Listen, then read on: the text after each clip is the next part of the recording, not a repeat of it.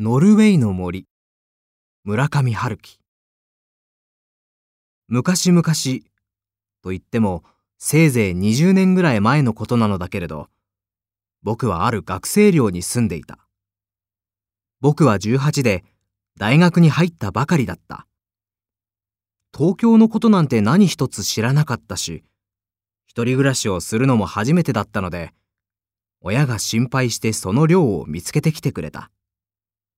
そこなら食事もついているし、いろんな設備も揃っているし、世間知らずの18の少年でも何とか生きていけるだろうということだった。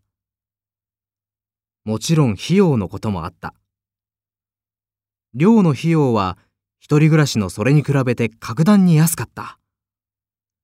何しろ布団と電気スタンドさえあれば、あとは何一つ買い揃える必要がないのだ。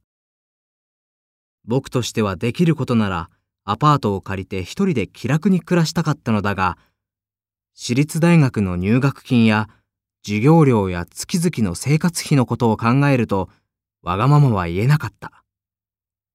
それに僕も結局は、住むところなんてどこだっていいやと思っていたのだ。